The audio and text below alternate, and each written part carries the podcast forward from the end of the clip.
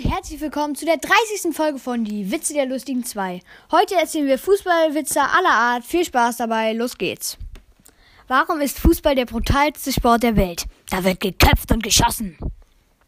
Was ist der Unterschied zwischen einem Fußgänger und einem Fußballspieler? Der Fußgänger geht bei grün, der Fußballer bei rot. Reporter, was sagen Sie zum Thema Doping im Fußball? Mannschaftsarzt, im Fußball bringt das nichts. Das Zeug muss in die Spieler. Der Sohn eines Fußballstars bringt stolz sein Zeugnis nach Hause und sagt, Papa, mein Vertrag mit der dritten Klasse wurde erfolgreich verlängert. Fußballer kommt nach, Hau- nach dem Spiel nach Hause. Ich habe heute zwei Tore geschossen. Frau, und wie ist das Spiel ausgegangen? Fußball 1-1. Auch Fußballer können sich verle auch Fußbälle können sich verletzen. Noch nie was von Fußballverbänden gehört?